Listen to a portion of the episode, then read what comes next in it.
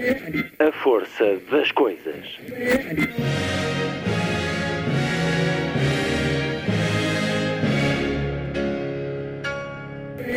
Welcome to the 109th last night of the proms.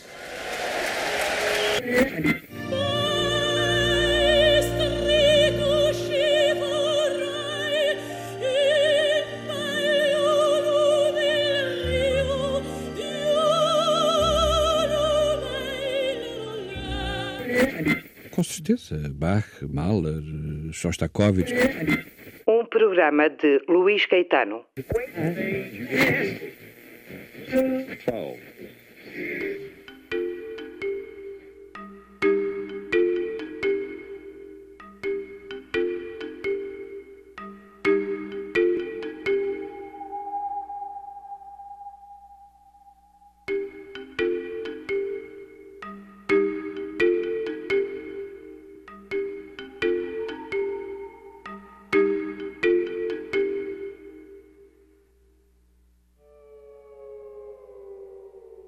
Jorge Ginja teve uma certeza.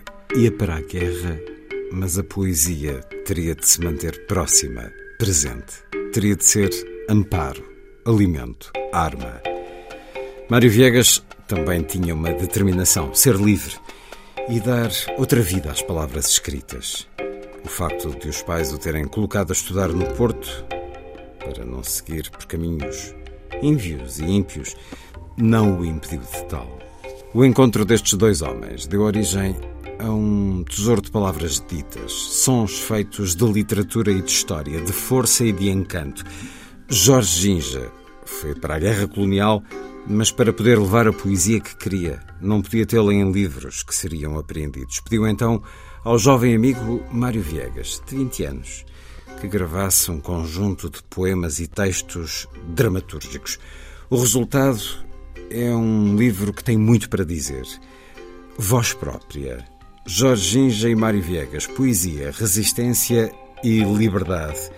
Uma edição in libris, agora disponível num magnífico objeto, livro em capa dura, que contém os poemas e certos dramatúrgicos e também dois discos com as leituras de Mário Viegas. Um livro que nasce de uma fita magnética guardada por mais de 50 anos. É uma bela história sobre a qual vou conversar com Isaac Ferreira, nome sinónimo de celebração da oralidade, de convite ao conhecimento e à vivência da poesia. Ele é responsável pela investigação literária e revisão técnica dos textos deste Voz Própria. Uma conversa nas correntes descritas na última semana que, por isso, vai também versar sobre a poesia solta no maior festival à volta dos livros no nosso país. De novo, a edição presencial em 2022, as palavras ditas com que cada edição se anuncia e que continuam a escutar-se vivas e férteis nas ruas, auditórios e escolas da Póvoa de Varzim. Assim será a emissão de hoje, deste sábado, 5 de março. Muito boa tarde esta é a força das coisas.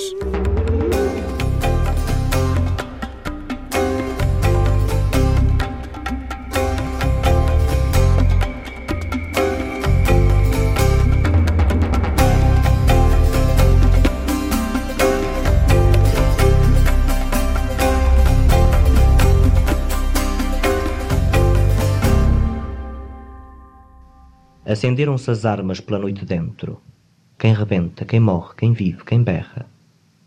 Há um vento de lamentos nos lamentos do vento. Metralhadoras cantam a canção da guerra. Cantam granadas a canção da morte. E há uma rosa de sangue à flor da terra. Morrer ou não morrer é uma questão de sorte. Metralhadoras cantam a canção da guerra. Cantam bazucas e morteiros e estilhaços, cantam esta canção do aço que não erra, no espaço do seu fogo, o espaço entre dois braços cantam metralhadoras a canção da guerra. Há um tiro que parte, há um corpo que tomba, nesta boca fechada há um morto que berra. Quem estoura no meu peito coração uma bomba? Metralhadoras cantam a canção da guerra. Todo o tempo é uma batalha. Ataque, fuga, fuga, ataque, silêncio. Um silêncio que aterra. que marca o rosto com seu peso ruga a ruga. Metralhadoras cantam a canção da guerra.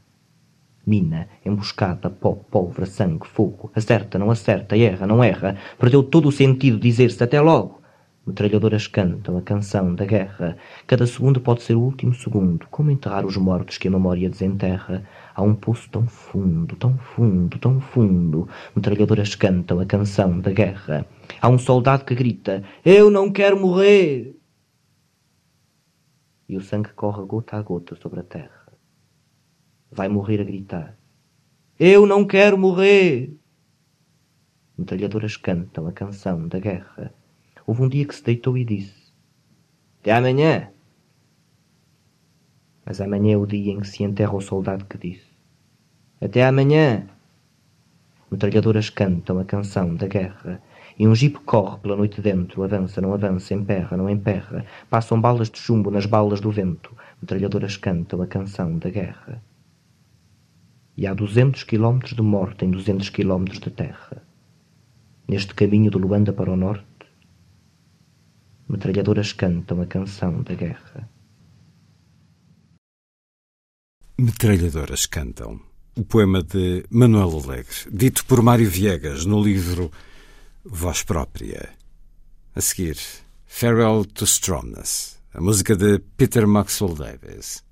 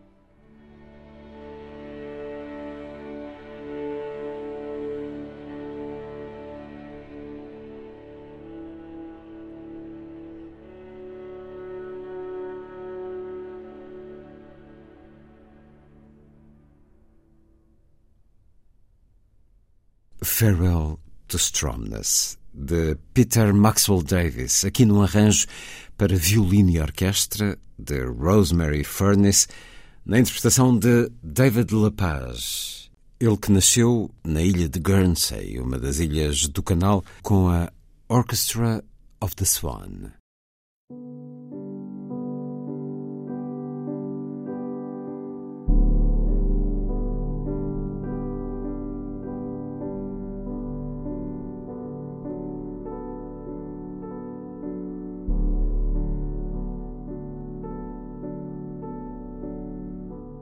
A palavra poética contra o medo. A poesia para rasgar mordaças. Ao saber que tinha sido mobilizado para a guerra colonial, Jorge Ginja teve então uma ideia extraordinária. Pediu a Mário Viegas para gravar os poemas e os textos teatrais por ele escolhidos. Ele próprio fez a gravação, no número 1108 da Rua de Serralves, no Porto. É possível que Mário Viegas tenha sugerido alguns textos, ao todo 49 peças, das quais 31 não fazem parte da discografia de Mário Viegas, além de um trecho de Os Pequenos Burgueses de Gorky e Os Malefícios do Tabaco de Chekhov. Foram selecionados poemas de Alexandre O'Neill, José Carlos Ari dos Santos, eu próprio, António Gedeão, Gastão Cruz, Armindo Rodrigues, José Gomes Ferreira, Guerra Junqueiro, Pablo Neruda, Bertolt Brecht, Joaquim Namorado, Sebastião da Gama. Vinícius de Moraes. Outros levaram livros, cópias manuscritas de poemas proibidos. José Nisa levou a viola, outros ainda a caneta e cadernos para escrever. Jorge Ginja levou na bagagem um gravador, uma fita e poesia. É uma daquelas histórias em que a realidade ultrapassa a ficção e que é ela própria uma outra forma de poesia. Imagino Jorge Ginja na solidão de Belize, em Cabinda, naqueles dois anos que ele considerou os piores da sua vida. Estou a vê-lo, a ligar o gravador e a ouvir às vezes, talvez com auscultadores, a voz dos poetas, na voz de Mário Viegas. E outras vezes, em São Humberto, para partilhar e levar aos outros aquela voz e aqueles poemas. E entre eles, porventura, algum poema por mim escrito naquela guerra onde tinha estado oito anos antes. Sem conhecer Jorge Ginja nem Mário Viegas, acabei, graças à poesia, por me encontrar com eles neste enredo. Estou a ver o filme que se podia fazer. E este que fala é Manuel Alegre num dos textos que antecedem uma antologia muito singular. O livro com esta história. Foi publicado há alguns meses, voz própria, Jorge Ginja e Mário Viegas, Poesia, Resistência e Liberdade. Tem a edição In Libris, está à venda nas livrarias independentes, em alguns uh, lugares mais selecionados. Certamente que através da internet se conseguirá adquiri-lo.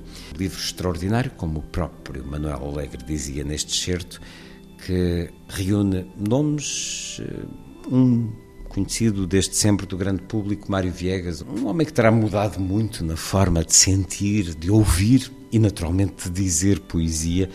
E o outro, Jorge Ginja, que muitos conhecerão, mas o grande público talvez não, que foi um médico e antifascista, foi diretor regional da Cultura no Norte, esteve dois anos na província angolana de Cabinda durante a Guerra Colonial.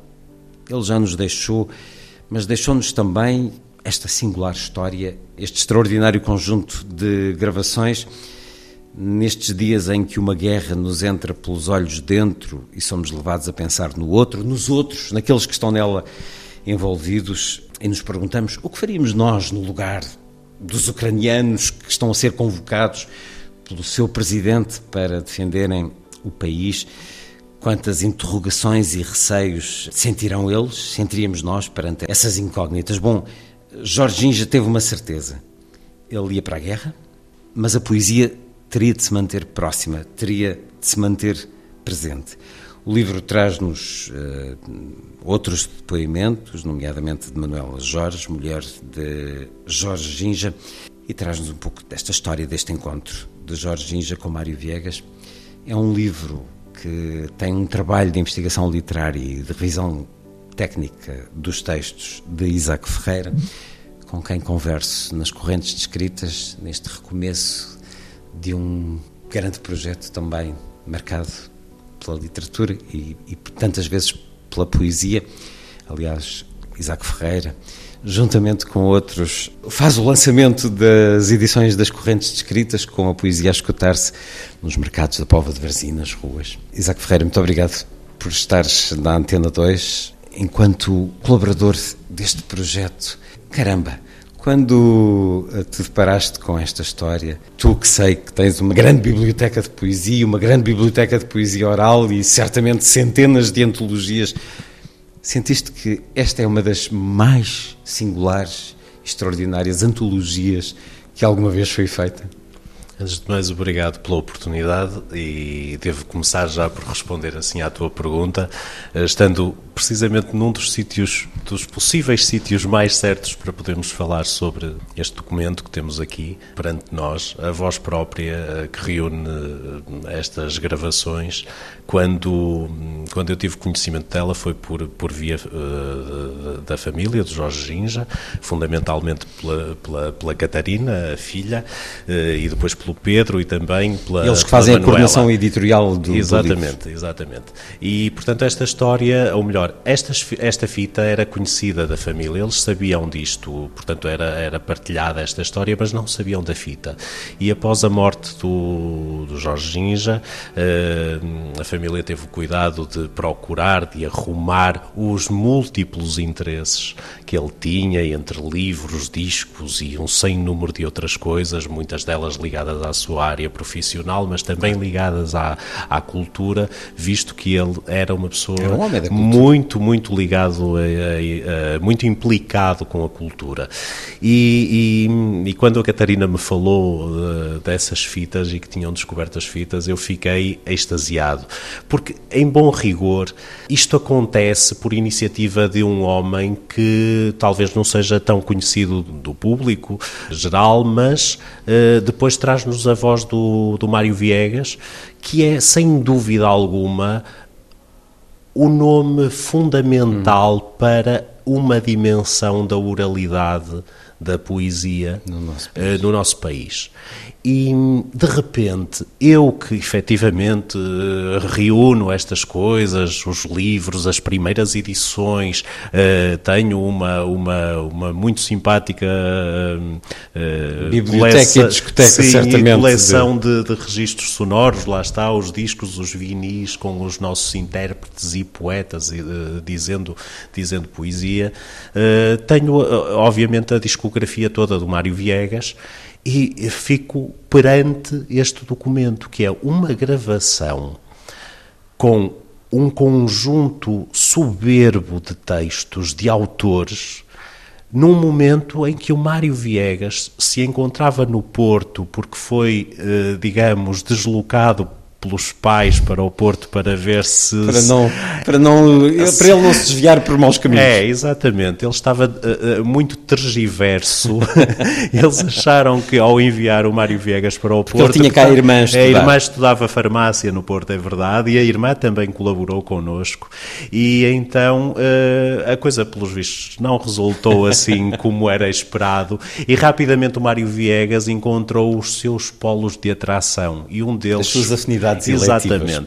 E foi um, um deles o, o TUP, o, o Teatro Universitário, Universitário do, do Porto, Porto, no qual Jorge Ginja e a Manuela Jorge, portanto a, a, a, mulher, a mulher, exatamente, colaboravam hum. também. Estamos a falar aqui de uma diferença de idades relativa, 8 anos. Sim. Eles eram mais velhos do que Mário Viegas, mas estamos a falar de Mário Viegas aos 20 anos. Sim, 20 anos. Não que ele não tivesse começado a gravar e a dar-se a conhecer nesse papel que referias, aos 21, creio eu. Sim, sim, sim. Uh, pouco, portanto, pouco depois. Estas sim, leituras que encontramos, porque atenção, eu não o disse, uh, nesta atrapalhação, às vezes, de falar das coisas, este livro, que é um belíssimo objeto livro, a capa de uma sensibilidade, dando-nos essa fita, eh, uma foto, uma imagem dessa fita, dessa bobine, que é um tesouro. Estamos a falar de um pequeno tesouro, de um de uma antologia Sim, um objeto. E depois, claro, tem, os, tem dois CDs, tem dois discos Uh, com, com, a poesia, ou outro teatro, teatro,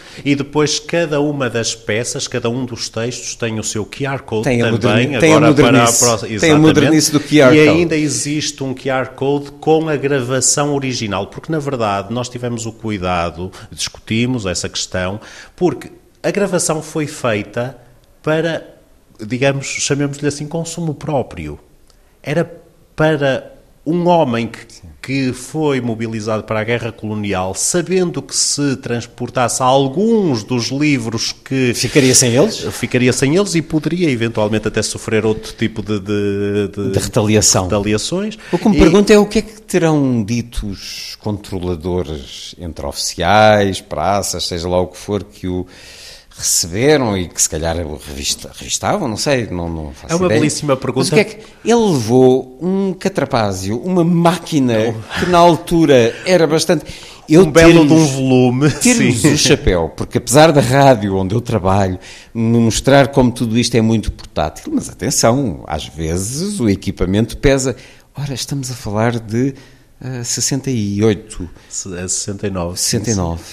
Bem, isto devia ser uma maquineta bem pesada que Jorginho já leva às costas e para ter poesia. Isto, Supostamente isto... seria para ouvir música, ouvir porque música. a fita tinha ali uns elementos uns musicais no início e tal. Tudo isso é extraordinário. é que nós hoje gravamos em três tempos, num, se eu disser uma pen, já estou a ser antiquado.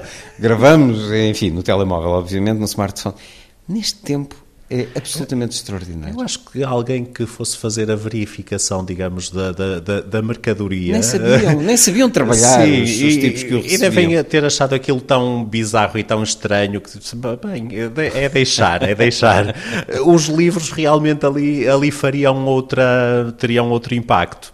O Manuel Alegre interroga-se sobre o momento, os momentos em que essa escuta teria acontecido a mulher de Jorge Ginja ou os filhos de alguma maneira partilharam contigo, Isaac Ferreira, as memórias dele dessa, dessa escuta. Era de facto uma escuta, obviamente seria in, muito solitária às vezes, mas seria partilhada também noutras circunstâncias. Não temos propriamente uma informação muito Ele cabal, mas eu suspeito uh, que a, a, a audição nesse cenário seria eventualmente regular e até vou mais longe. Eu acredito que a um dado momento, em circunstâncias tão adversas que eu nem sequer posso, posso só digamos, imaginar, posso. exatamente. Eu nasci em 74, portanto, estar a falar disto eh, claro. emociona-me particularmente porque uh, a informação que eu tenho é de ouvir quem lá esteve. Uh, e, e, e, quem lá esteve muitas vezes não gosta de falar. E Jorge é não gostava de falar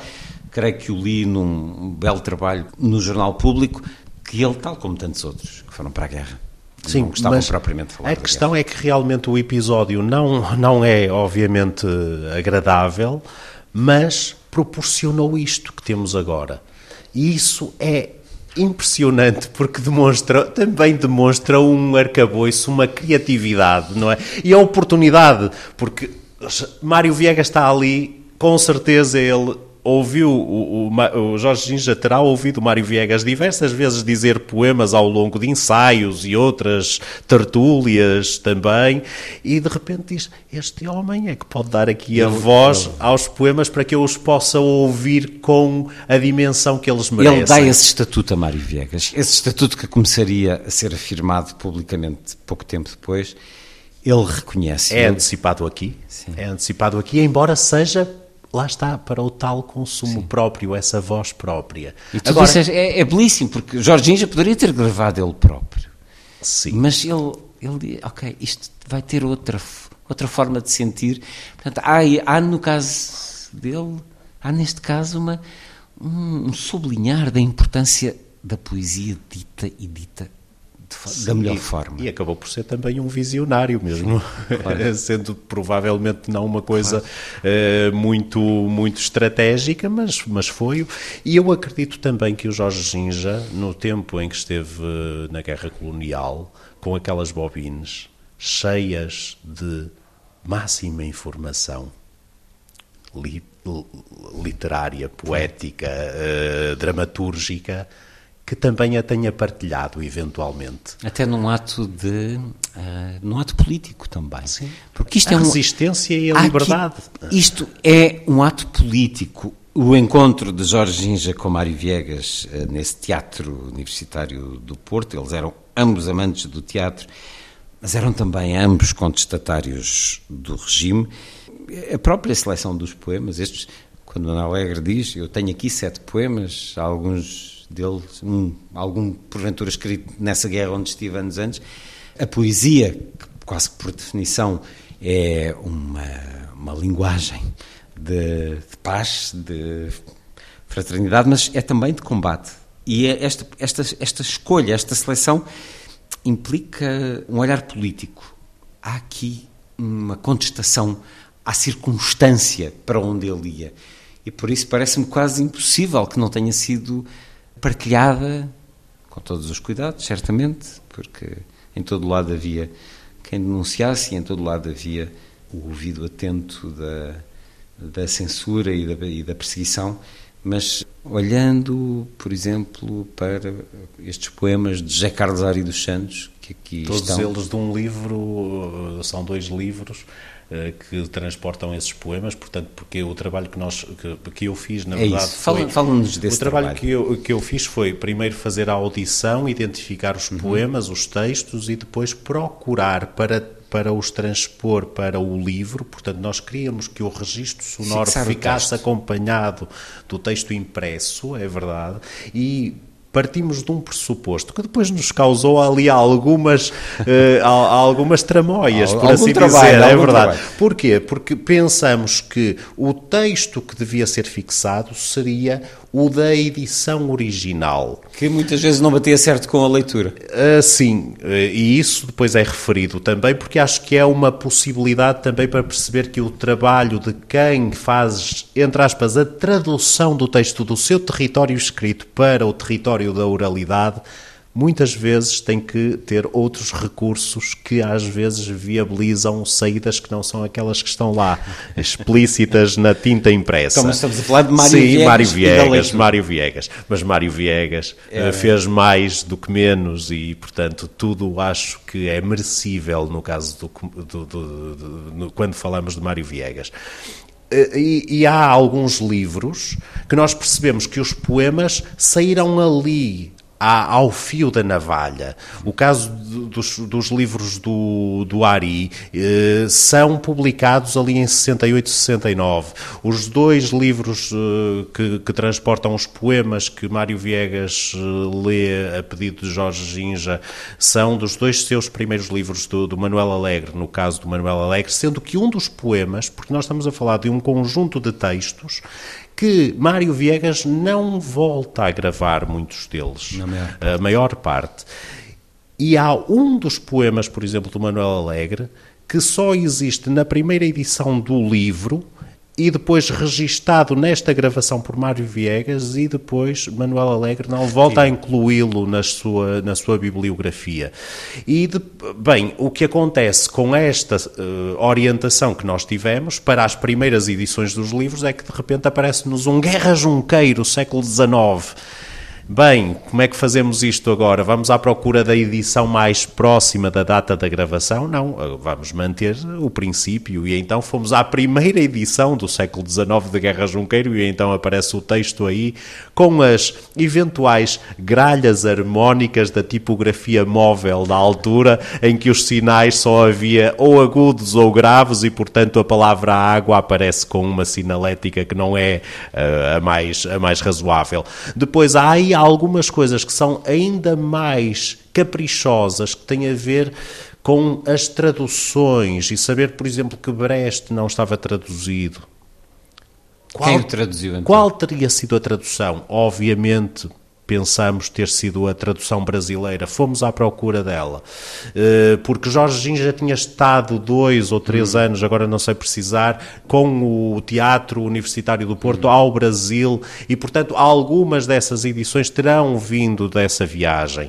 Eh, portanto, houve um conjunto de subtilezas que tornaram este trabalho a partir destas fitas que o Jorge Ginja resolveu tratar para poder sustentar-se num cenário extremamente adverso, com poesia, com literatura, com arte, aquilo que cada vez nos merece mais que lutemos por ela, porque sabemos que ela também lutará, estará ao nosso lado quando nós precisamos daquele incentivo. Ele soube-o há muitas décadas, no, no, século XX, nós estamos no século XXI. E, e é espantoso que esse trabalho acabou por ser também emocionante no meio disto tudo, porque fomos tendo sempre esses desaguisados Um que diálogo, só fomentaram um no tempo, é verdade e que só fomentaram esse empenho em apresentar este documento e dizer está aqui isto é o que nós temos é uma das possibilidades que nós temos quando alguém faz por nós.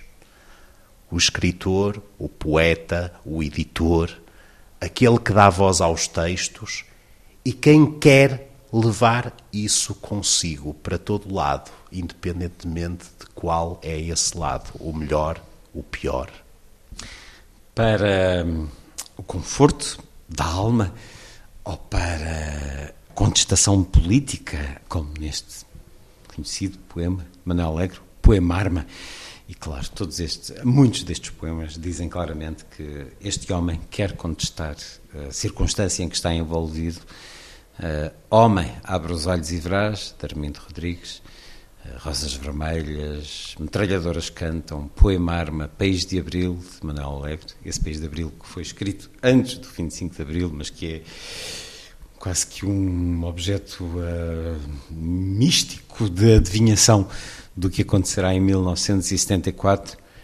Uh, Lenda do Soldado Morto de Bertolt Brecht ou Cartilha da Guerra Alemã.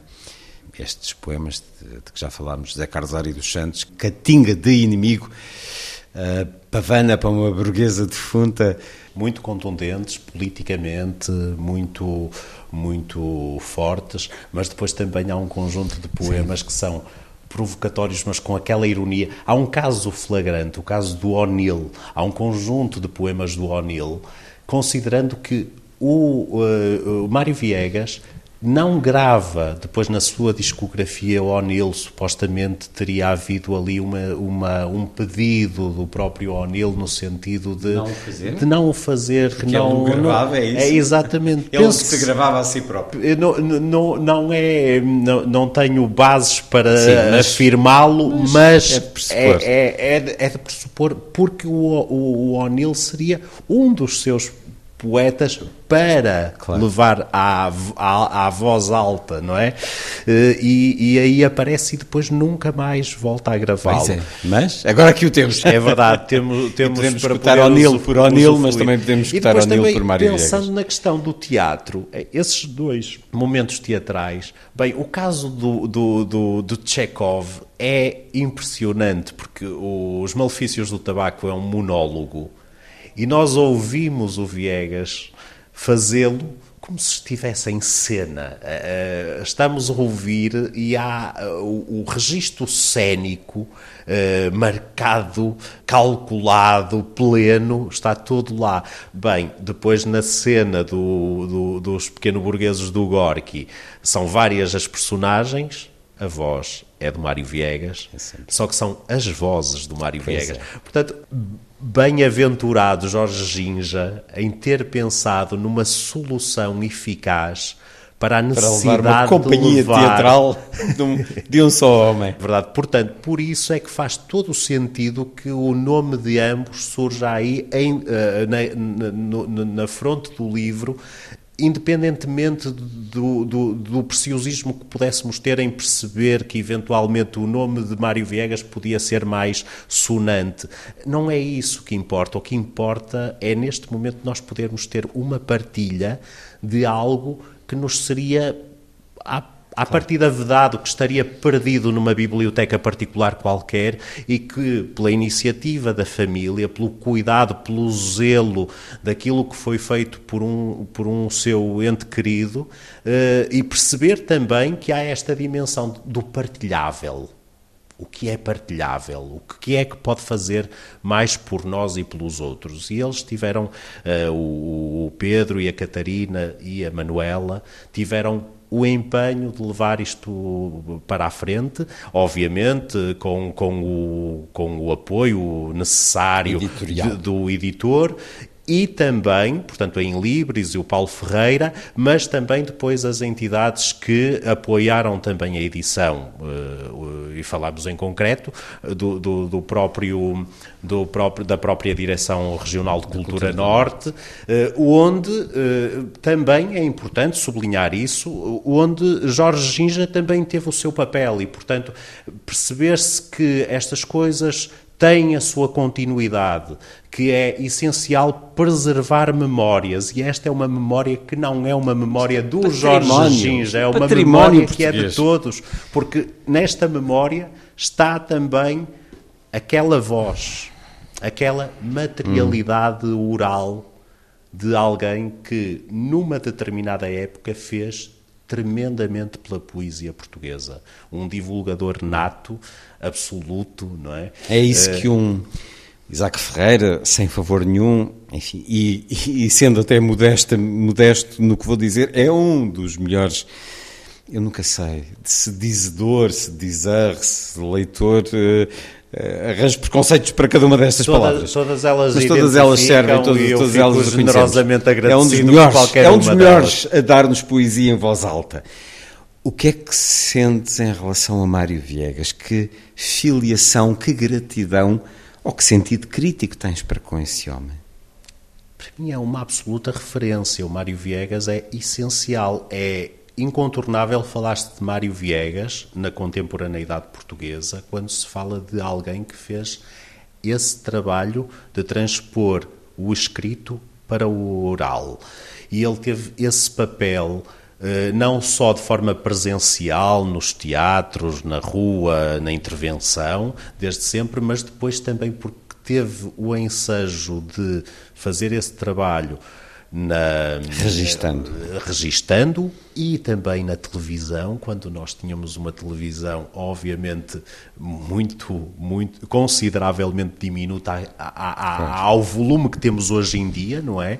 E ter um espaço um espaço. Mas hoje em dia, se calhar, tem menos espaço para a poesia. É verdade, é verdade. Nessa altura. Co coisas realmente estranhas acontecem, Muito não é? Estranho. Mas a verdade é que eu lembro-me de a, a, as primeiras vezes que eu vi o Palavras Ditas, por exemplo, um programa que ele manteve durante um período de tempo, de ficar espantado, e eu era um miúdo, mas realmente ele era Uh, um, tinha uma capacidade de magnetismo através não só das palavras, mas, mas da, imagem, porque do ele rosto, depois, da expressão. Exatamente, ele trazia isso. E portanto, nós de repente vermos aquela, aquele plano fechado do, da cena do ódio do Almada Negreiros, aquilo é tremendo. Ainda hoje eu tenho aquela fotografia, o primeiro momento em que ele aparece no ecrã, um ecrã preto e branco, vá lá, uh, mas parecia que tinha cor Parecia que se via os prateados e os dourados do,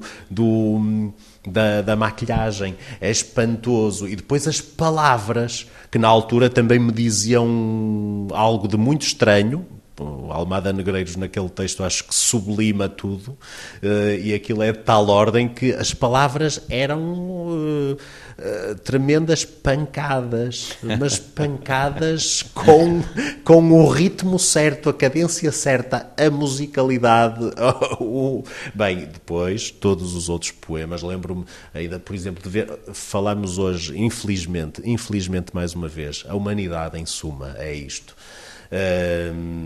o Europa, do Adolfo Casais Monteiro, dito pelo Mário Viegas nesse mesmo programa, com um cenário com o arame farpado e tal, um cenário assim muito como era possível para a RTP na altura, talvez, ou até porque o próprio Mário Viegas preferia assim. que fosse um cenário mais uh, despodurado, mas o texto o texto, do, do, lá está, de, um autor que também pouco se fala hoje em dia, do Adolfo Casais Monteiro.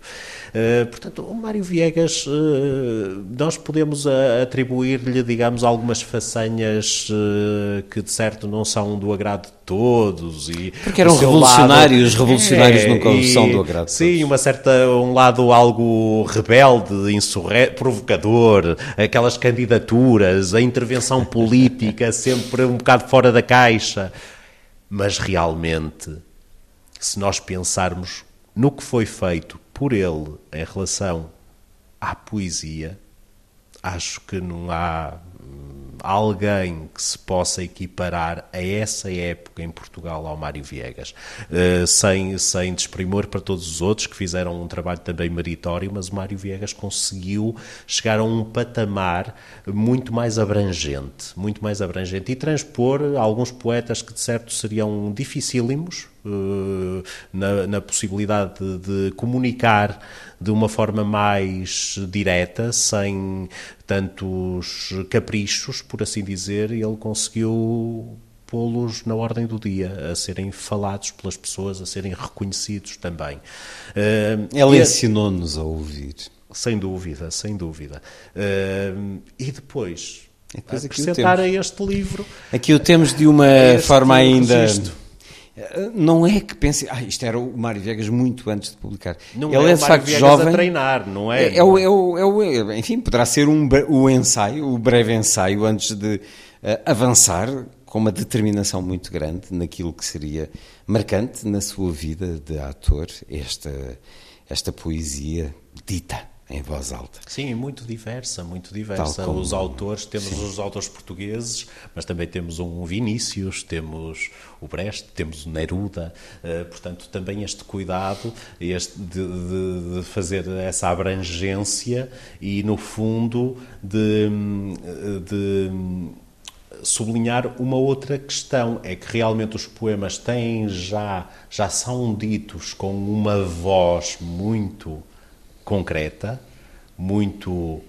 até original no seu registro para a época, porque há um lado uh, a, a, que se retira uma parte de alguns conteúdos que tinham eh, um lado mais exuberante, embora ele também o saiba depois uh, dosear nos tarde. poemas que pedem isso. Há um ou outro poema, por hum. exemplo, do Ari, que leva para territórios mais de um certo trovadoresco, uh, em que há ali algumas expressões uh, quase de um português medieval e ele reconhece isso e então exerce esse, esse legado e isso também é muito, eh, muito interessante porque cria várias dinâmicas e depois nós tivemos a intenção de criar um alinhamento diferenciado do que estava na fita original, porque pensamos que a partir de uma estruturação de uma espécie de alinhamento guião desse uma funcionalidade mais agradável, mais próxima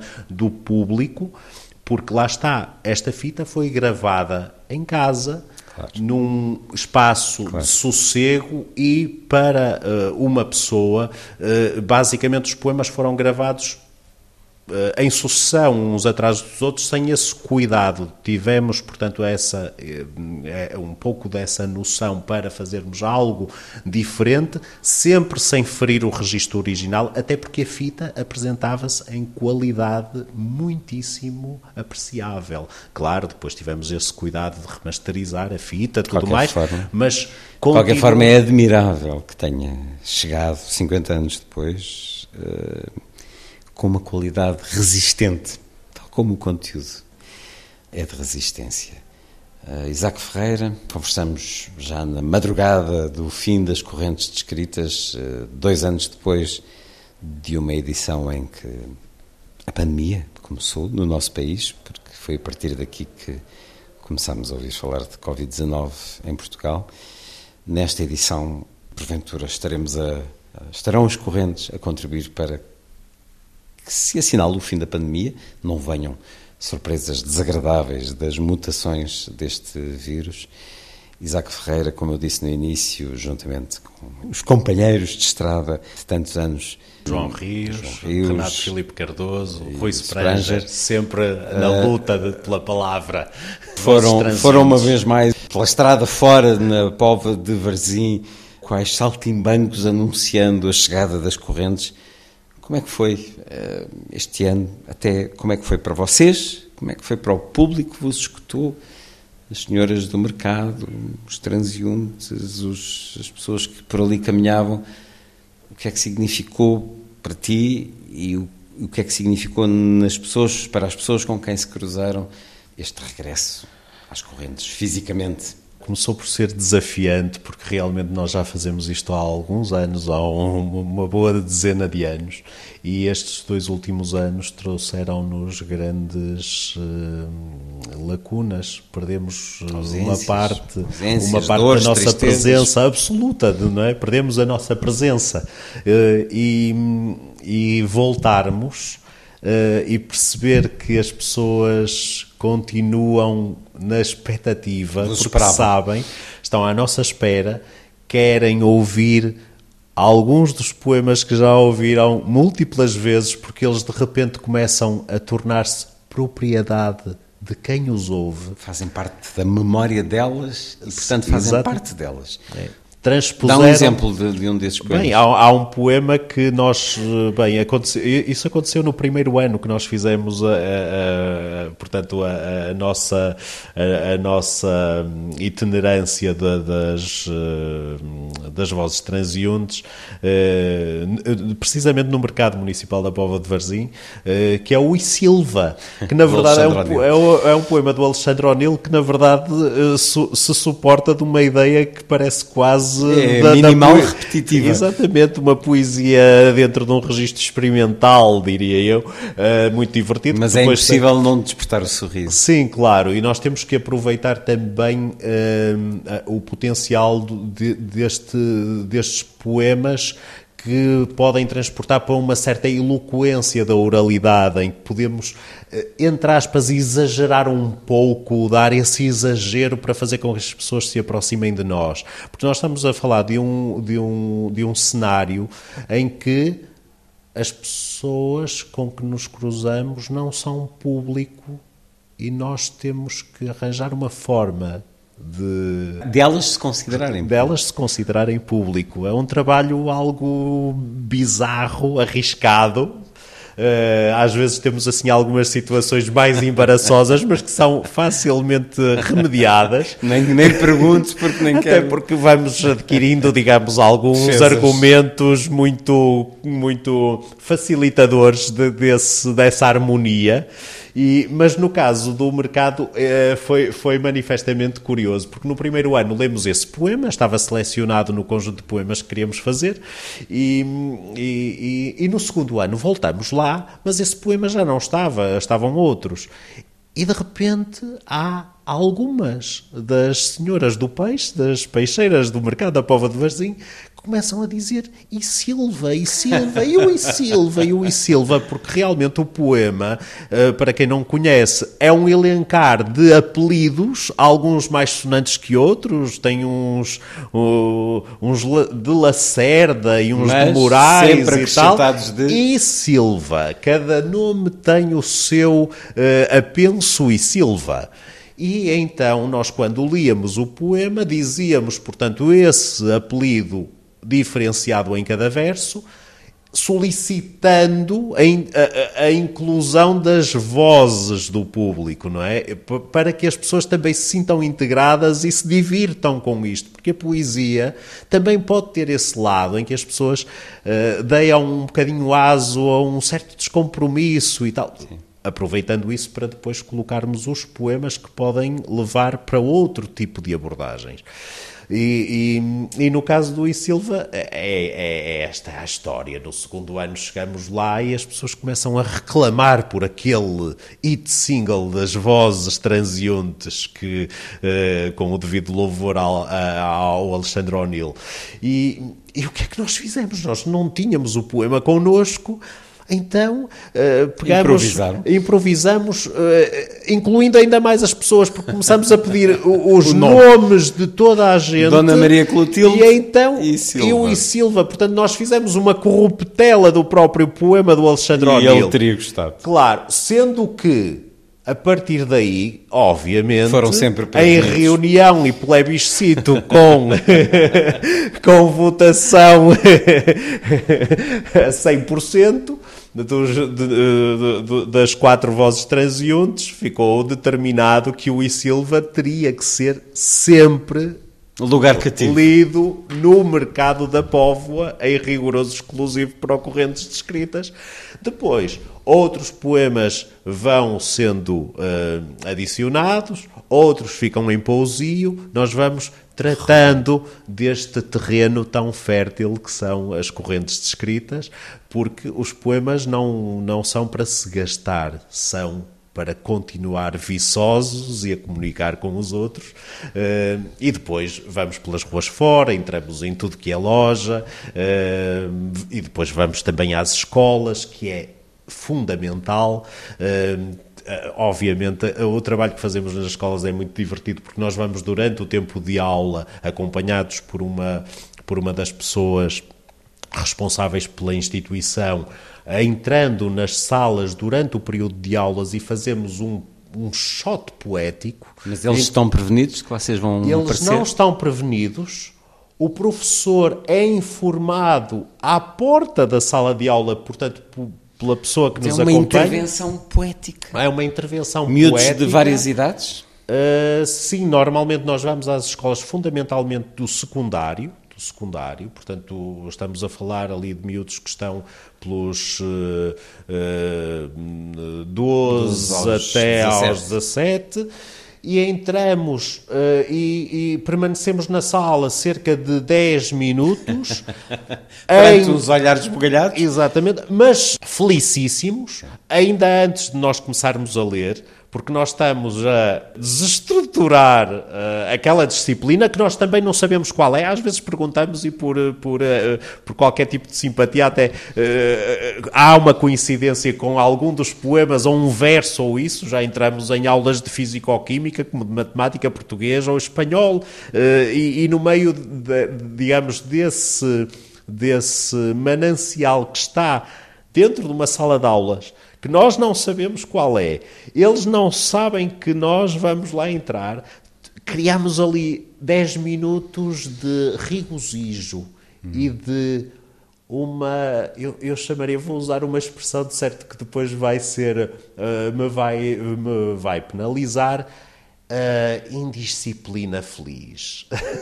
Não sabendo as consequências boas que advirão passados alguns anos, estava a recordar-me enquanto eu ouvia de ter acompanhado há muitos anos Daniel Jonas e o poeta Guita Júnior a uma escola de São Pedro de Ratos e dos miúdos diziam, mas vocês não parecem poetas, vocês parecem cantores de rock. E como, como os aceitaram tão bem, como isso pode ser fértil, como se calhar alguns deles hum, vão seguir nessa leitura por causa do contacto, da proximidade. Um contacto e uma proximidade, uma viagem no tempo e uma arca do tesouro que foi desenterrada, não propriamente porque a verdade é que foi preservada com, com, com humor, com dedicação, com nostalgia, provavelmente pelo próprio Jorge Ginja e pela sua família. Voz Própria é o livro que nos traz os poemas e a respectiva gravação na voz de Mário Viegas. Foi um encontro muito feliz de dois homens que partilhavam muito e hum, partilharam para sempre a responsabilidade deste livro, que tem trabalho de investigação literária de Isaac Ferreira, a coordenação editorial dos filhos Catarina e Pedro Ginja, tem a edição In Libris, voz própria. Procure, porque é, de facto, um pequeno tesouro. Isaac Ferreira, muito obrigado por esta conversa na Antena 2. Muito obrigado e poesia sempre.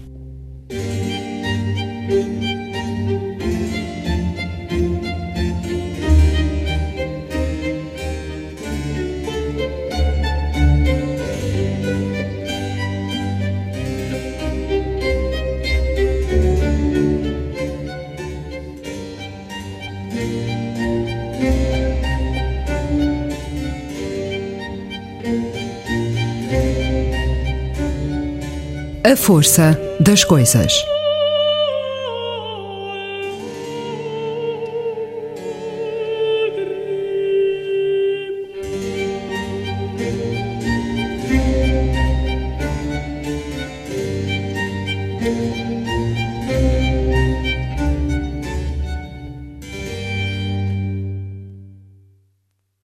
E como já na quarta primavera a guerra não dava sinal de paz, o soldado mediu os prós e os contras e lá se foi morrer como um herói.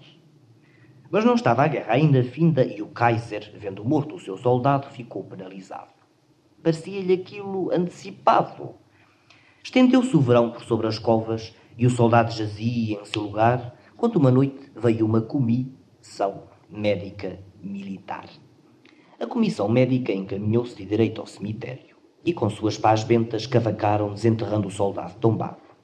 Com minúcia, o doutor examinou o soldado ou o que dele lá havia e, descobrindo que era um recruta aprovado, ante o perigo, postou-se de lado. Dali, levaram consigo o soldado e a noite era azul e bela. Sem capacete na cabeça, a gente via da pátria as estrelas. Derramaram uma aguardente forte no seu corpo que já se decompunha, e além de uma mulher pouco vestida, duas rameiras pegaram-no à unha. E como o soldado feria a podre, ia um padre capenga à frente sacudindo o seu turíbulo, pois o mau cheiro não ficava bem. Adiante a banda com Parachimon ia tocando um alegre dobrado. Abrindo bem as pernas, o soldado marchava como lhe fora ensinado. Fraterno, passando-lhe em torno os braços, seguiam dois enfermeiros, para ele não se desfazer em lixo, coisa que não podia acontecer. Pintaram-lhe a mortalha com as cores preto, branco, vermelho, e puseram-na adiante, assim de frente, ninguém veria a porcaria que ia. Ainda na frente ia um senhor de fraque e de peito engomado, que era, como todo bom alemão, muito cioso da sua função. Ao som da banda, iam seguindo assim a escura estrada. Como floco de neve solto ao vento, no meio deles bamboleava o soldado. Os gatos miavam, os cães ladravam, no campo guinchavam a esmo os ratos. Não pretendiam ser franceses mais, tanta vergonha tinham desse facto. E quando passavam pelas aldeias, as mulheres estavam todas lá. As árvores curvavam-se, brilhava a lua cheia, e era tudo a dar urras! Entre adeusinhos e parachimbom, o cão e a mulher e padre lá ia morto no meio soldado, feito um mico embriagado.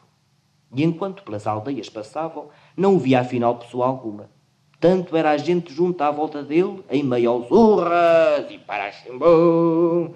Ao seu redor dançavam e berravam, a fim de que ninguém chegasse a vê-lo só podia ser visto de cima. E lá estavam apenas as estrelas. As estrelas não estão sempre lá. Clareia o dia. E o soldado morre mais uma vez como um herói, como lhe for ensinado.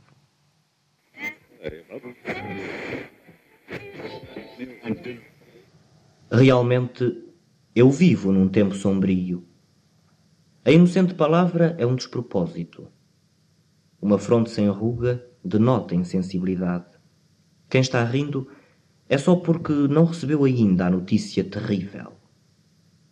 Que tempo é este em que uma conversa sobre árvores chega a ser uma falta, pois implica um silenciar sobre tantos crimes? Esse que vai cruzando a rua calmamente, então já não está ao alcance dos amigos necessitados?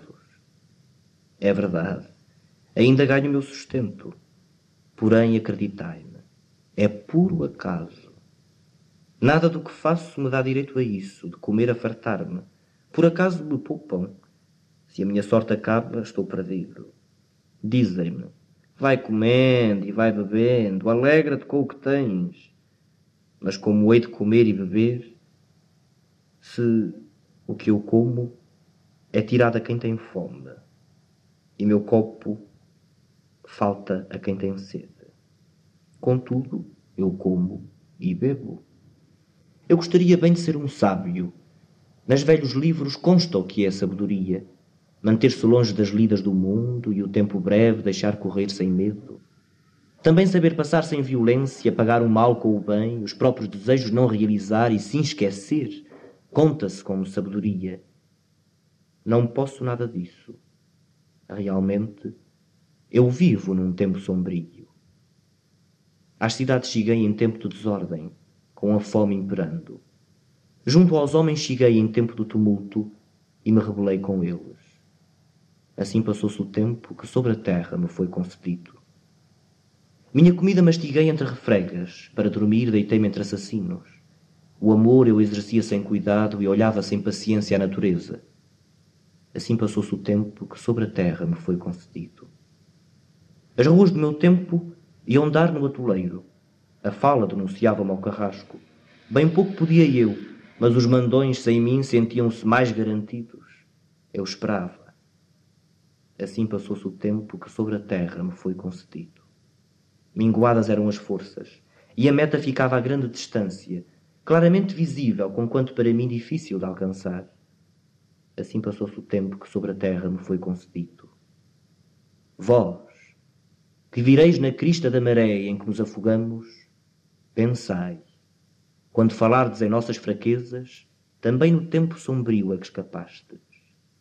Vínhamos nós então mudando de país mais do que de sapatos, em meio às lutas de classes, desesperados, enquanto apenas injustiça havia e revolta nenhuma. E entretanto sabíamos, também o ódio à baixeza endurece as feições, também a raiva contra a injustiça torna mais rouca a voz. Ah, e entre nós que pretendíamos preparar o terreno para a amizade, nem bons amigos nós mesmos pudemos ser. Mas vós, quando chegar a ocasião, de ser o homem um parceiro para o homem, pensai em nós com simpatia. Mário Viegas, as gravações do livro Voz Própria. Escutamos Bertolt Brecht. Primeiro, Lenda do Soldado Morto. Depois, Aos que vão nascer. Und der Haifisch, der hat Zähne und die trägt er Gesicht. Und McKeith, der hat ein Messer, doch das Messer sieht man nicht an einem schönen blauen Sonntag. Liegt ein toter Mann am Strand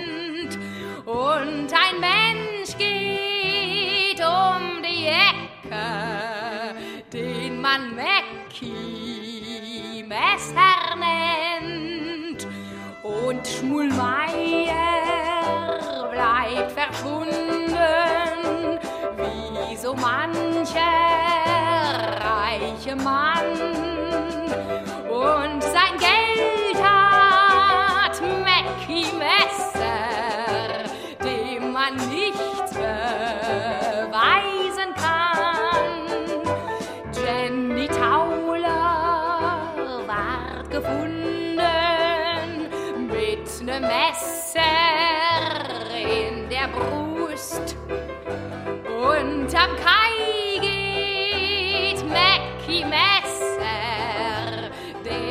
von allem nichts gewusst. Und das große Feuer in Soho, sieben Kinder und ein Greis in der Menge Mackie Messer, den man nicht fragt und Und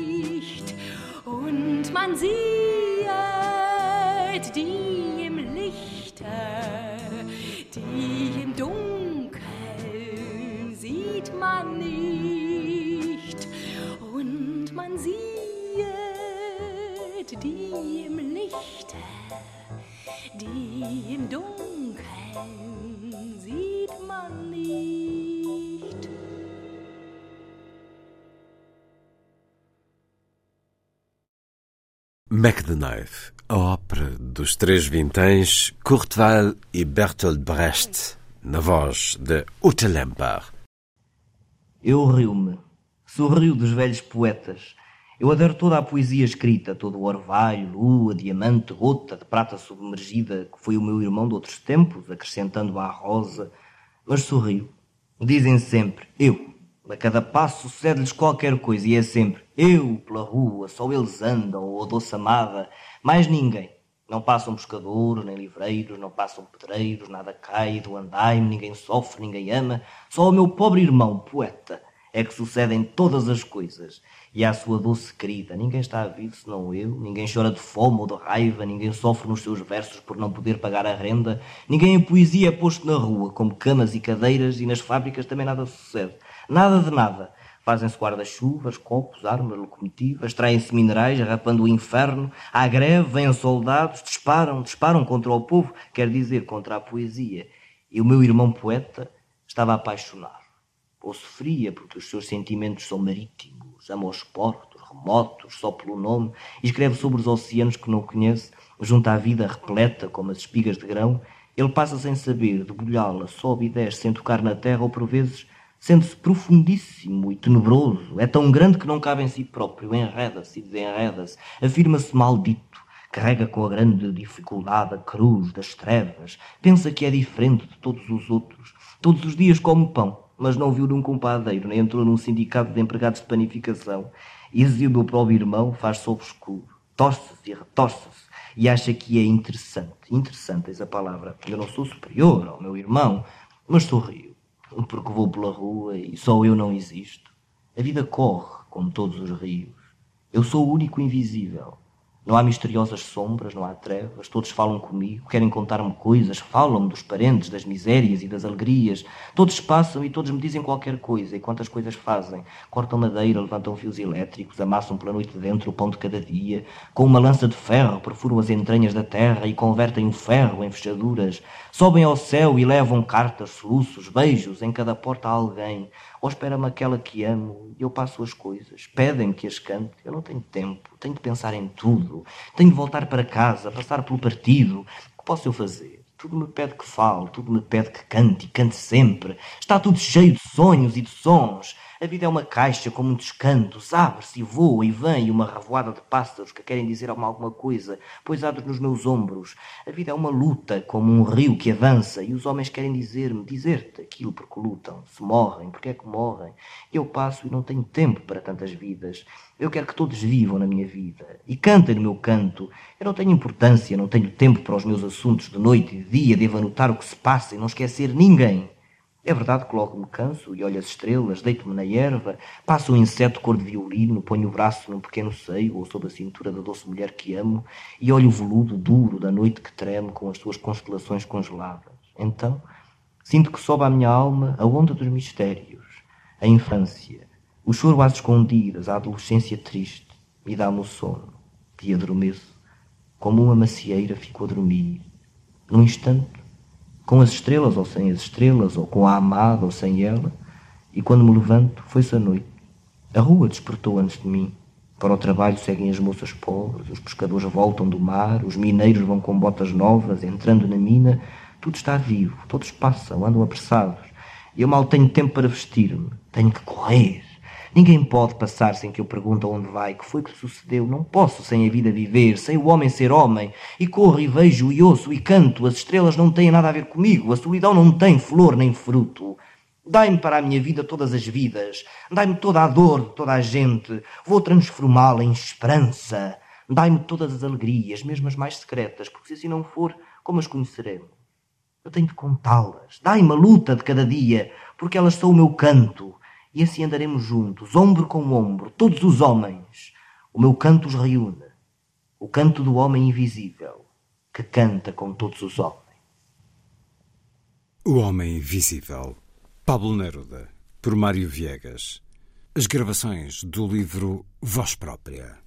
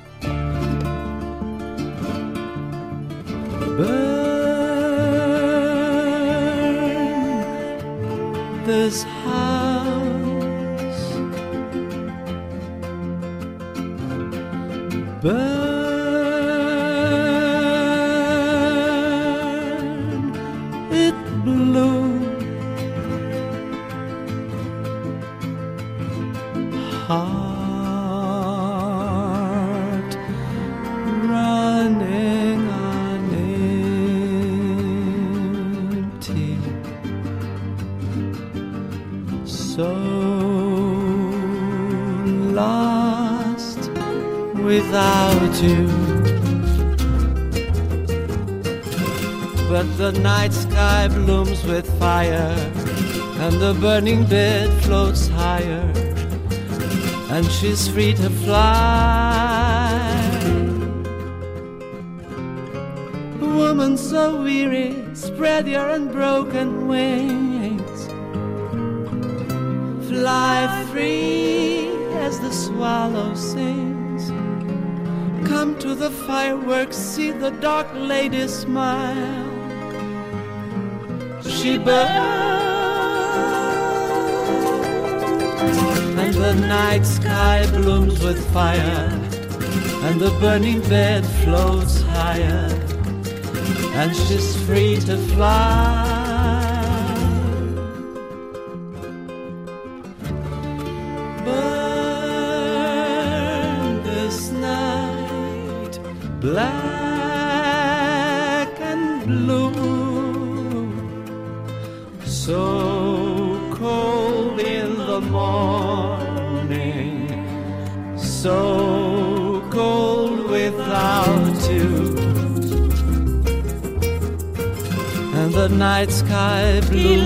Fire, que se and the burning bed floats y la higher. cama que se and she's free to fly.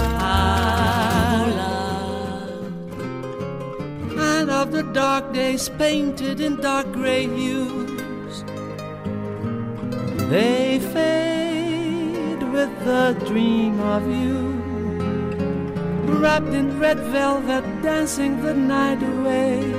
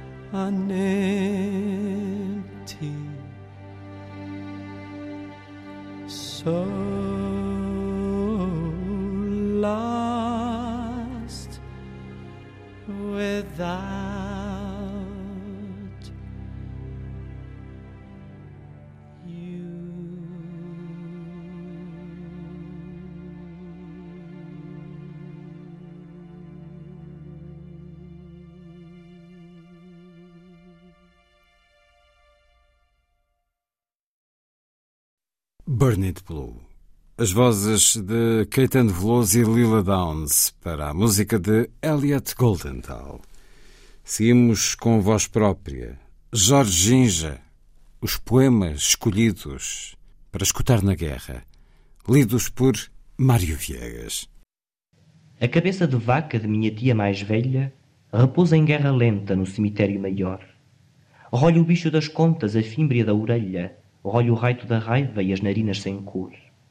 Repousa em paz, raposa que na toca fareja a galinhola e o fricassé. Já não mija, mas cheira, já não vive, mas ousa ser a santa que foi, ser o estrume que é. A cabeça de vaca de minha tia refoga nas lágrimas burguesas da família enlatada.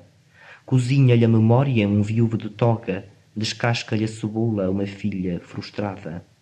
A cabeça de vaca de minha tia meneia o sim sim, o não não de outros semivivos.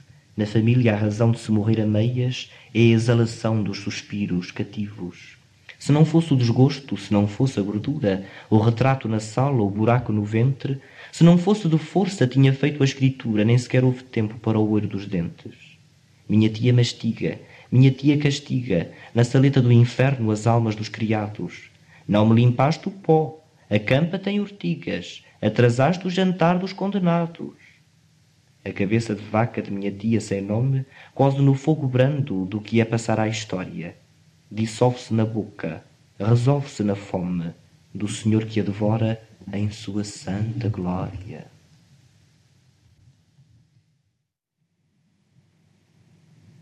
A cidade é um chão de palavras pisadas. A palavra criança, a palavra segredo. A cidade é um céu de palavras paradas, a palavra distância e a palavra medo. A cidade é um saco, um pulmão que respira, pela palavra água, pela palavra brisa. A cidade é um poro, um corpo que transpira, pela palavra sangue, pela palavra ira. A cidade tem praças de palavras abertas, como estátuas mandadas a piar. A cidade tem ruas de palavras desertas, como jardins mandados arrancar. A palavra sarcasmo é uma rosa rubra, a palavra silêncio é uma rosa chá. Não há céu de palavras que a cidade não cubra, não há rua de sons que a palavra não corra. À procura da sombra de uma luz que não há.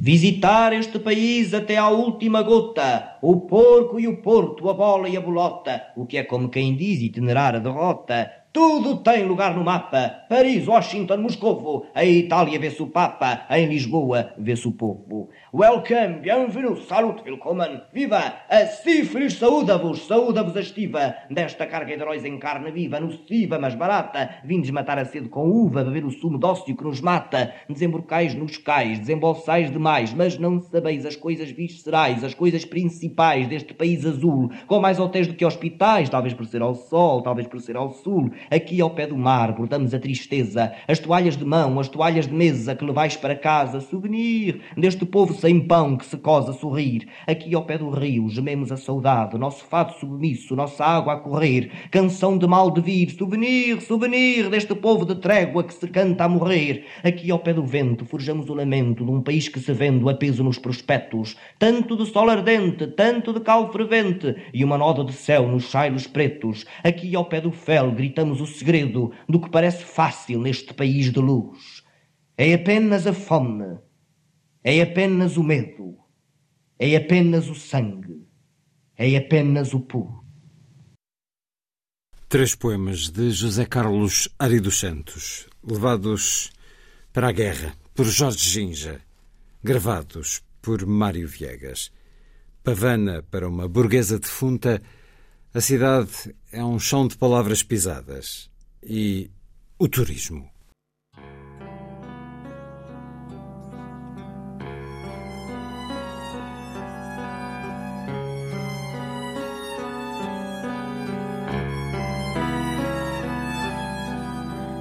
Como se a terra corresse inteirinha atrás de mim medo ronda-me os sentidos por baixo da minha pele.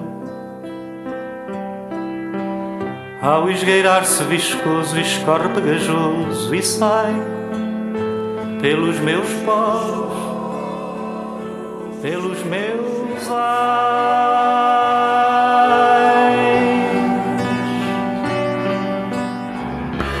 Penetra-me nos ossos ao derramar-se sedento nas entranhas sinuosas entre as vísceras mordendo. Salta e espalha-se no ar, vai e volta, delirante, tão delirante. É como um sonho acordado, esse vulto besuntado a revolver-se no lodo, a deslizar de uma larva, emergindo lá ao fundo. Leva tudo é teu, mas deixa-me.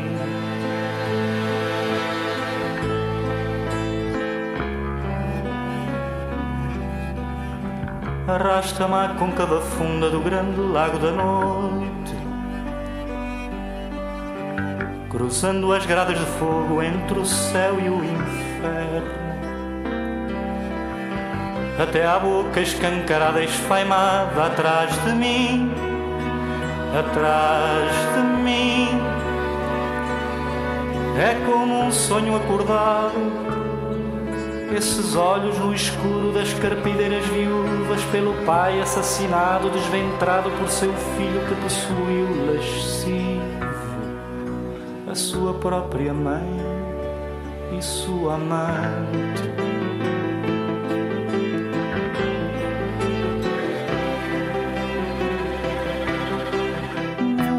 Quando eu morrer, oh linda, veste a mais garrida saia se eu vou morrer no mar alto, oh linda, e eu quero ver-te na praia. Mas afasta-me essas vozes, linda.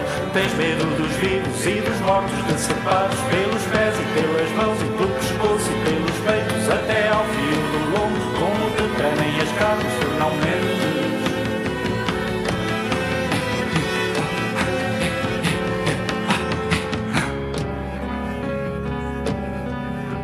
Arrasta-me à côncava funda do grande lago da noite. Cruzando as grades de fogo entre o céu e o inferno. Até à boca escancarada esfaimada atrás de mim. Atrás de mim.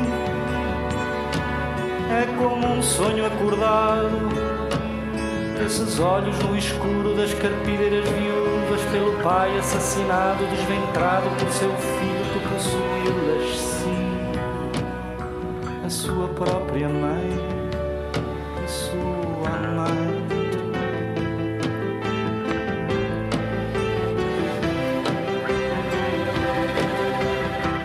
amor, quando eu morrer, oh linda, festa mais garrida saia. Se eu vou morrer no mar alto, na praia. Mas afasta-me essas vozes, linda. Tens medo dos vivos e dos mortos, decepados pelos pés e pelas mãos, e pelo pescoço e pelos peitos, até ao fio do lombo, como que tremem as carnes, tu não medes. Tens medo dos vivos e dos mortos, decepados pelos pés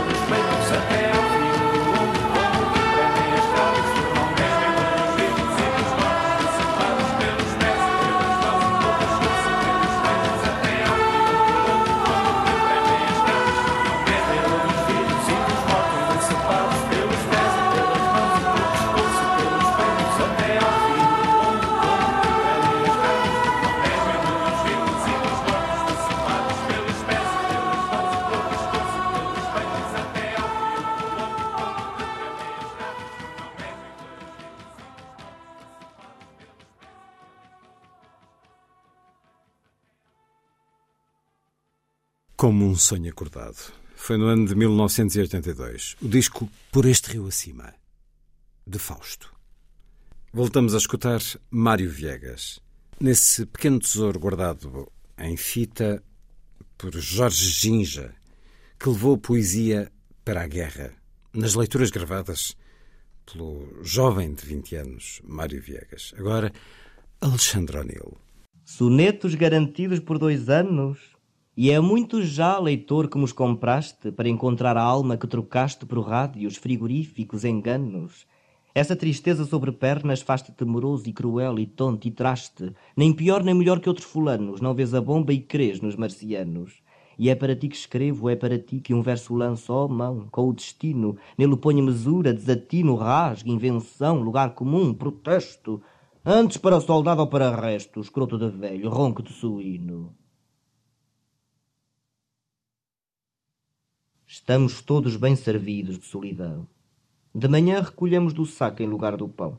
Pão é claro que temos, não sou exageradão, mas esta imagem do saco contendo um pequeno não não figura nesta prosa assim do pé para a mão, pois o saco utilizado, que pode ser o do pão, recebe modestamente a corriqueira fração desse alimento que é tão distribuído, tão a domicílio como o leite ou o pão. Mas esse leitor aí, bem real, já diz que não, que nunca viu no tal saco o tal não, ao que o poeta responde sem maior desilusão. Para dizer a verdade, eu também não, mas estava confiante na sua imaginação, ou na minha, e que sentia como eu a solidão, e quanto ela é objeto da carinhosa atenção de quem hoje nos fornece o cotidiano não, por todos os meios, desde a fingida distração ao entre parênteses de qualquer reclusão. Nos teus olhos altamente perigosos, vigora ainda o mais rigoroso amor. A luz de ombros puros e a sombra de uma angústia já purificada. Não, tu não podias ficar presa comigo à roda em que apodreço. Apodrecemos. É esta pata ensanguentada que vacila, quase medita, e avança mugindo pelo túnel de uma velha dor. Não podias ficar nesta cadeira onde passa o dia burocrático, o dia a dia da miséria, que sobe aos olhos, vem às mãos, aos sorrisos, ao amor mal soltrado, à estupidez, ao desespero sem boca, ao medo perfilado, à alegria sonâmbula, à vírgula maníaca de um modo funcionário de viver. Não podias ficar nesta cama comigo, em trânsito mortal, até ao dia sórdido, canino, policial, até ao dia que não vem da promessa puríssima da madrugada, mas de uma noite gerada pela miséria de um dia igual. Não podias ficar presa comigo à pequena dor que cada um de nós traz docemente pela mão. É esta pequena dor à portuguesa, tão mansa, quase vegetal.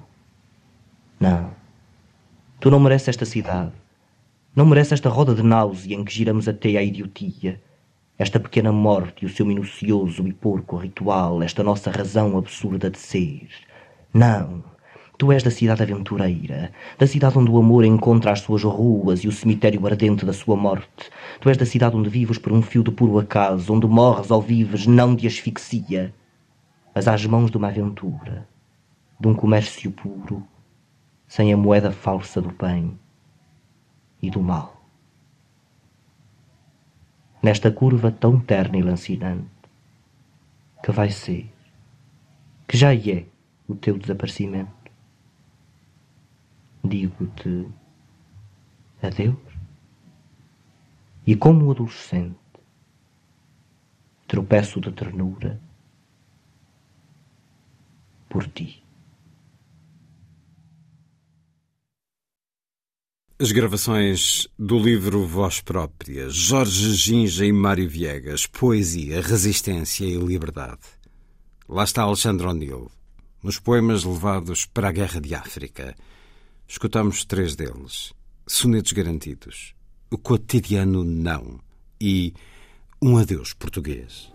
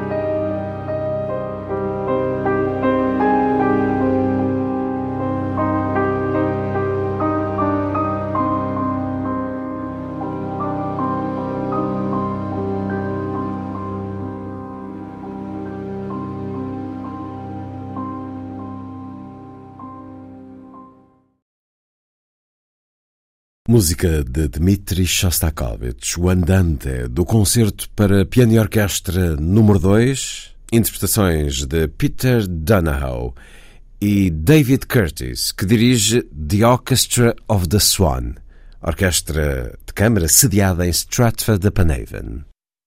Como foi dito na conversa com Isaac Ferreira, para além dos muitos poemas gravados por Mário Viegas, para a companhia Alimento Presença de Jorginja, em África há também dois certos dramatúrgicos lidos e que constam, naturalmente, do livro e dos dois discos com as gravações. Pequenos Burgueses, de Máximo Gorki, e Os Malefícios do Tabaco, de Anton Chekhov. É com este, Os Malefícios do Tabaco, de Anton Chekhov, que proponho ficarmos agora.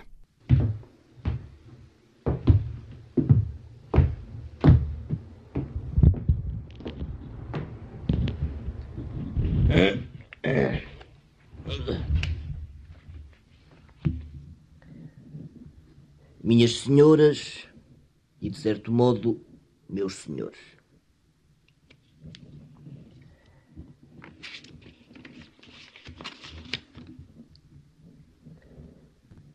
Pediram à minha mulher eh, que eu viesse aqui fazer uma conferência para fins beneficentes sobre um assunto qualquer. E por que não fazê-la, se é preciso uma conferência? Façamos então uma conferência. A mim é-me absolutamente indiferente. Bem, uh, para dizer a verdade, eu não sou propriamente um professor e nem sequer estou munido de qualquer título académico ou científico, pois apesar disso há, há 30 anos que ininterruptamente, e posso mesmo acrescentar, que em detrimento da minha saúde e de outras coisas semelhantes, eu trabalho em assuntos de natureza estritamente científica.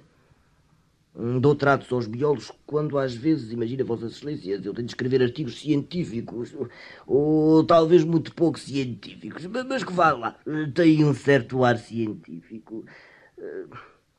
Nestes últimos dias, precisamente, eu escrevi, entre outros, um artigo considerável sobre o título Dos Efeitos Maléficos de Alguns Insetos.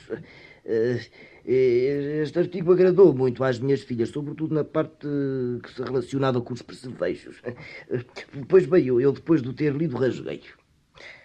De facto, por mais que eu dissesse escrevesse, nem por isso se dispensaria o pó do Pietro. E em nossa casa, por exemplo, há percevejos até no piano de cauda. Bem, eu escolhi para tema da minha conferência de hoje se assim podemos chamar, o prejuízo que traz à humanidade o uso e o abuso do tabaco. Quanto a mim, eu devo confessá-lo, eu sou um fumador inveterado, mas a minha mulher ordenou-me que falasse hoje dos malefícios do tabaco e não tenho por isso outro remédio senão obedecer-lhe. Já que é preciso falar do tabaco, falemos então do tabaco. Eh, para mim é absolutamente indiferente e eu, eu convido Vossas Excelências, minhas senhoras e meus senhores, a escutar a minha conferência com toda a gravidade requerida para evitar qualquer sensaboria.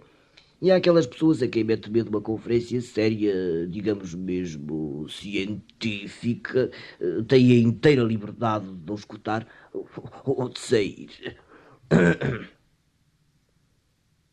Eu peço sobretudo a atenção dos senhores doutores aqui presentes. Eles poderão encontrar na minha conferência eh, numerosos ensinamentos úteis, porque o tabaco, à margem dos seus efeitos nocivos, é muito bem empregado em medicina.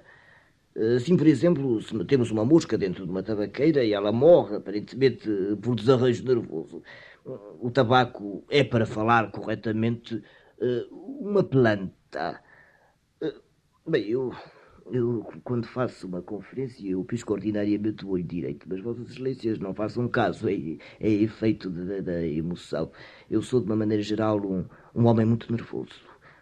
O meu olho direito começou a piscar em 1889. A 13 de setembro, exatamente, no dia em que, por assim dizer, a minha mulher deu à luz a sua quarta filha, Bárbara. Uh, todas as minhas filhas nasceram em dias tristes, uh, mas de resto dado o pouco tempo que dispomos, não nos afastemos do tempo da, da nossa conferência. Eh, Devo, em todo o caso, dizer a Vossas Excelências eh, que a minha mulher tem uma escola de música eh, e um pensionato particular, ou talvez mais exatamente não é bem um pensionato, ma- mas qualquer coisa do género. Aqui para nós a minha mulher gosta de apregoar aos quatro ventos a sua miséria, mas a verdade é que ela conseguiu pôr uns dinheiros de lado, uns 40 ou mesmo uns 50 mil rublos. Eu pessoalmente é que não tenho um copec, nem sequer uma moeda furada. Mas deixemos isso. No, no pensionato de minha mulher, sou eu o encarregado da administração. Eh, faço as provisões, eh, fiscalizo o pessoal, assento as despesas, tomo conta da escrita, mato os percevejos, eh, passei o cãozinho da minha mulher e dou caso aos ratos. Ontem à tarde, por exemplo, eu devia entregar à cozinheira farinha e manteiga porque se tinha decidido fazer fritos. Pois muito bem, imagina Vossas Excelências que hoje, quando os fritos já estavam prontos, a minha mulher veio à cozinha anunciar que, que três pensionistas, estando doentes da garganta, não podiam comer fritos. Tinham-se feito, portanto, fritos a mais. Que destino lhe havíamos de dar? A minha mulher primeiro ordenou que os guardassem na despensa para o dia seguinte, mas depois refletiu longamente e disse-me: Coma você esses fritos, seu espantalho. Bem, quando não está de bom humor, a minha mulher chama-me espantalho. Vibra, demónio. Demónio, eu calculei Vossas Excelências. Em suma, ela está sempre de mau humor. Pois, pois, quanto aos fritos, não se pode bem dizer que os tenha comido, porque os devorei de tal modo ando sempre esfomeado. Eh, Ontem, por exemplo, a minha mulher não me deu de jantar. Disse-me assim: A você, seu espantalho, não vale a pena alimentá-lo. Bem, entretanto, falando disto e daquilo, fomos afastando um pouco do assunto. Vamos, pois, prosseguir, ainda que naturalmente eu, eu esteja convencido que Vossas Excelências haviam de gostar muito de ouvir uma romance ou uma sinfonia qualquer, ou, ou uma área de ópera. Frementa de indignação, palpita o meu coração. Não me lembro de onde isto é, mas... Bem, entre parênteses, eu esqueci-me de dizer a Vossas Excelências que na escola de música da minha mulher, além das particularidades domésticas, eu, eu tenho ao meu cargo o ensino das matemáticas. Da física, da química, da geografia, da história, do solfejo, da literatura, etc. E para as danças, o canto e o desenho, a minha mulher ministra os rudimentos, embora seja eu igualmente quem ensina essas matérias. A nossa escola de música fica no beco dos Sintequeiros, número 13. Ah, bem, a razão da minha pouca sorte, não há dúvida, é habitarmos no número 13.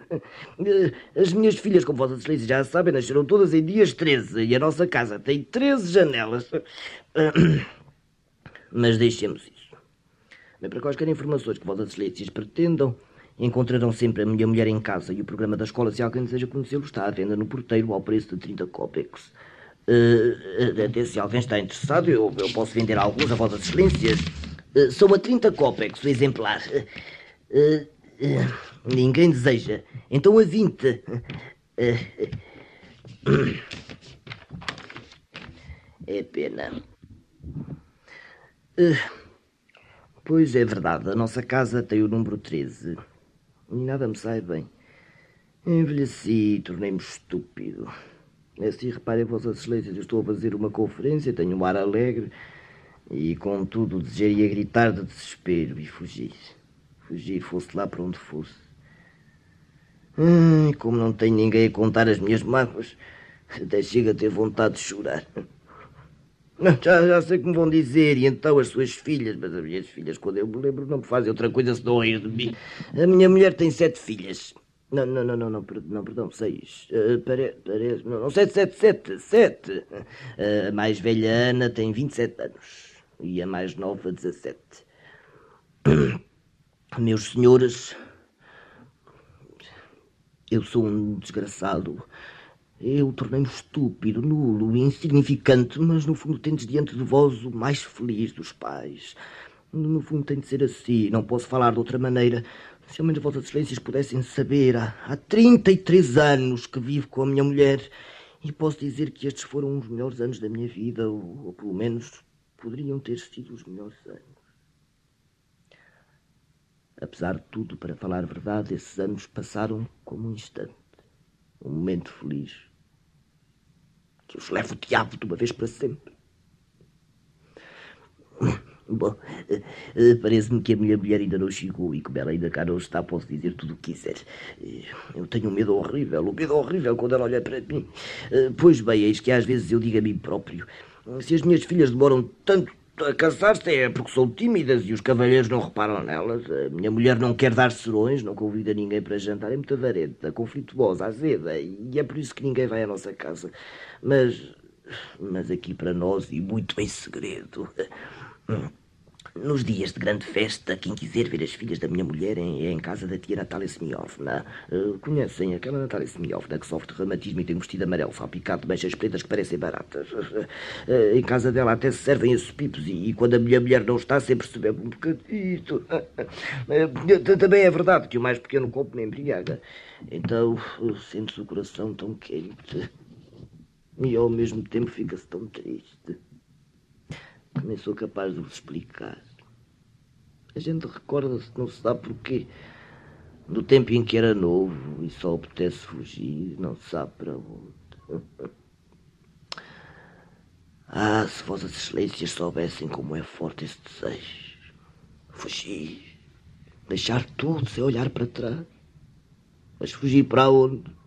Não importa para onde desde que se deixe esta vida estúpida e banal, esta vida medíocre que faz de mim um deplorável pateta, um velho idiota e ridículo. Fugir desta mesquinha malvada, malvada avarenta que martiriza e tortura há 33 anos. Fugir da música, da cozinha, do dinheiro da minha mulher, todas estas ninharias, todas estas riquezas. E parar no campo, em qualquer parte, longe, muito longe e debaixo de um céu imenso ser como uma árvore, uma vara, ser como um espantalho de pardais, e ver toda a noite por cima de mim a lua tranquila e clara, e esquecer, esquecer, esquecer. Oh, como eu desejaria arrancar esta casaca velha e mesquinha, dentro da qual me casei há mais de 33 anos dentro da qual faço continuamente conferências para fins beneficentes. Estou velho. Sou pobre. Sou tão ridículo. Tão lamentável como este colete com as suas costas coçadas e luzidas. Mas eu não preciso de coisa nenhuma. Eu estou acima disto e sou mais puro do que tudo isto. Antes era jovem, inteligente, cursava a universidade, sonhava, julgava-me um homem. Agora só preciso de repouso. Nada mais que repouso.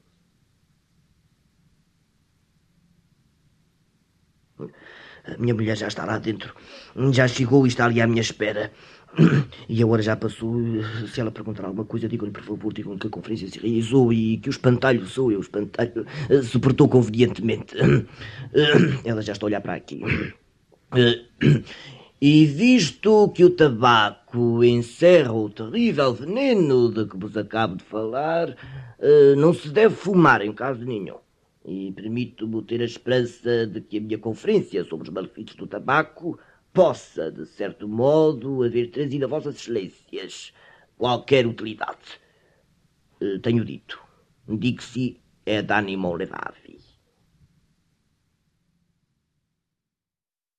O curto monólogo Os Malefícios do Tabaco, de Anton Chekhov, na leitura teatralizada de Mário Viegas, aos 20, 21 anos. Uma das duas leituras dramatúrgicas para além dos 47 poemas.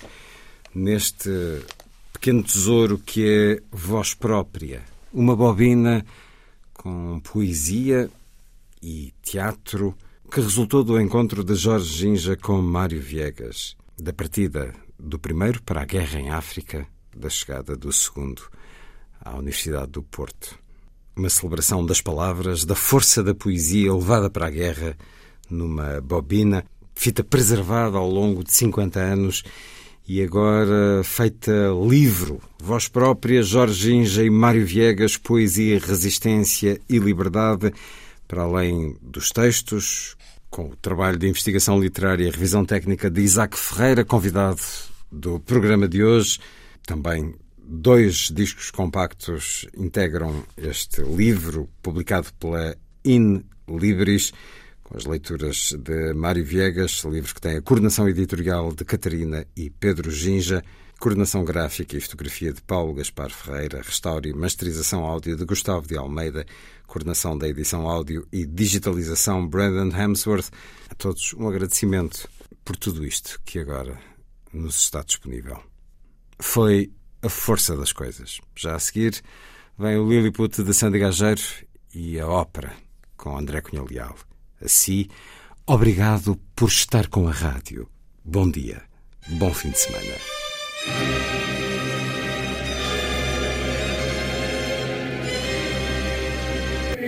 A força das coisas.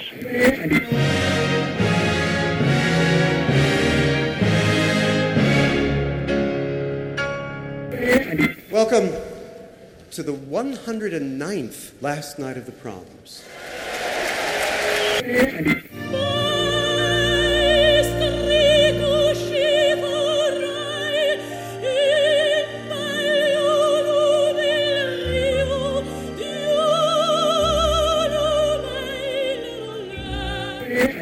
Com certeza. Bach, Mahler, Shostakovich. Um programa de Luís Caetano. Rodrigo Pereira e Silva. Soares Constante e Silva. Alves Bandeira e Silva. Simões Quintino e Silva. Macedo Bastos e Silva. Soto Maior e Silva. Rosado, Rosado e Silva. Nunes Fernandes e Silva. Vieira Tavares e Silva. Rebelo Teixeira e Silva.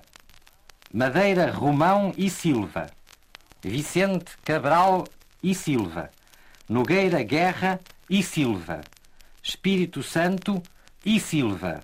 De Maldonado e Silva. De Lacerda e Silva.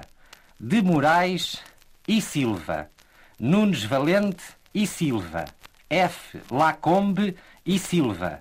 Domingues Magalhães e Silva. N. Ataíde e Silva. Monteiro Pires da Silva.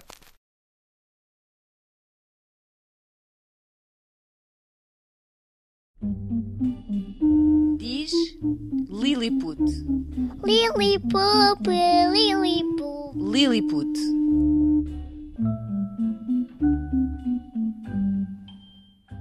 Chama-se O Jogo das Alterações Climáticas. É um livro de banda desenhada baseado em factos reais relacionados com os fenómenos de alterações climáticas registados na Europa. Surge no âmbito de um projeto europeu que quer fortalecer a cooperação na ação climática entre vários países da União Europeia. Lilliput ouviu o investigador que escreveu o argumento. O projeto começou a ser pensado, construído antes da mediatização das greves climáticas, mas acabaram por entrar nesta banda desenhada, explica Bruno Pinto, comunicador de ciência e investigador na Universidade de Lisboa, com um especial interesse por temas como a biodiversidade e as alterações climáticas. Eu acho que há um grande poder e há uma grande mobilização uh, neste, nestas iniciativas dos jovens, portanto faz todo o sentido que elas estejam também no livro. O objetivo é recorrer à síntese, ser claro comunicar os efeitos das alterações climáticas e contar uma história que esteja ao alcance de jovens de várias nacionalidades, até porque resulta de um projeto que reúne sete países. E depois, também o que é que nós podemos fazer para lidar com esta questão? Bruno Pinto recusa uma visão catastrofista. A equipa que reúne ainda Kiko Nogueira e Nuno Duarte nas ilustrações e na cor preferiu recorrer a uma abordagem proativa. É um tema duro, é um tema que vai permear a nossa realidade nas próximas décadas. Uh, nós sabemos que vai haver uh, consequências negativas e devemos ter uma visão daquilo que podemos fazer. Uh, e realmente podemos fazer muito. Dois jovens irmãos são os protagonistas da história e partem numa viagem pela Europa. O autor recolheu testemunhos reais de pessoas de diferentes lugares na Europa para aprofundar a informação do texto. Por exemplo, dos fogos florestais em Mati, na Grécia colhi testemunhos em primeira mão e isso deu-me acesso a informação que de outra maneira seria mais difícil. O prefácio é de Felipe Duarte Santos, especialista internacional em alterações climáticas e desde 2017 presidente do Conselho Nacional do Ambiente e do Desenvolvimento Sustentável. O objetivo desta edição da Polvo é chegar a escolas e instituições.